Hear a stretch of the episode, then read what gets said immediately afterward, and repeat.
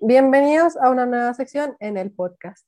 En esta ocasión hablaremos sobre las especies invasoras en Colombia, pero antes de eso es necesario que recordemos que se denomina como especie invasora aquel ser vivo, especie animal, vegetal u organismo que de alguna forma se introduce y desarrolla en un ecosistema diferente al de su origen natural, generando consecuencias sobre el equilibrio que debería existir en la naturaleza ya que una especie invasora puede desarrollar una gran capacidad de adaptarse y de colonizar nuevos lugares, generando así una descendencia fértil, la cual seguirá reproduciéndose. Podemos nombrar especies como la trucha arcoíris, la rana toro o la alga marino. Los impactos de especies invasoras se podrían agrupar en ecológicos, sociales, problemas a la salud y problemas económicos. Estas especies afectan a nuestras especies nativas, gracias a la depredación, competencia por sectores de reproducción, y alimento, además de ser transmisoras de fuertes enfermedades o parásitos que para nuestras especies podrían resultar mortales. Eso hace que la biodiversidad de nuestro país disminuya drásticamente gracias a la destrucción de los ecosistemas acuáticos y terrestres. Al dañar químicamente el suelo y el agua, además de alterarlo de forma descontrolada, se generan también cambios que afectan a nuestra salud,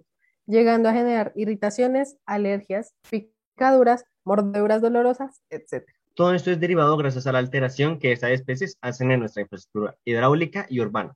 Daños a los cultivos, disminución del turismo, pérdida de empleo, entre muchas más. Y por favor recuerda.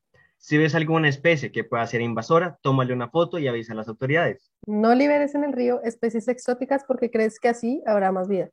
Solo dañarás a las especies nativas. Al entrar o salir del país, no transportes animales, plantas o semillas sin declarar. Tengamos en cuenta que pequeñas acciones pueden generar un cambio.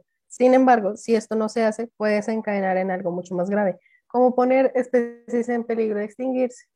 Pero ese es un tema para después. Muchas gracias.